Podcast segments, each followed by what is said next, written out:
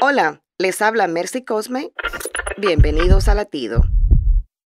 En tiempos difíciles, hay personas piadosas y bondadosas dispuestas a ayudar, recolectando despensas para los necesitados o poniendo su conocimiento y habilidad al servicio público.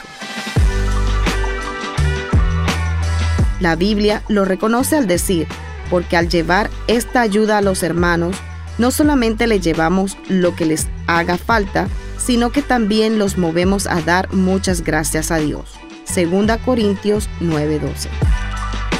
Con la necesidad despierta la caridad y la calidad humana al reconocer que nos necesitamos unos a otros. Y es que tanto el que da como el que recibe honra a Dios. Hoy elevemos nuestra gratitud al cielo. ¿Te animas a decir a Dios muchas gracias? Latido les llega a través del ejército de salvación.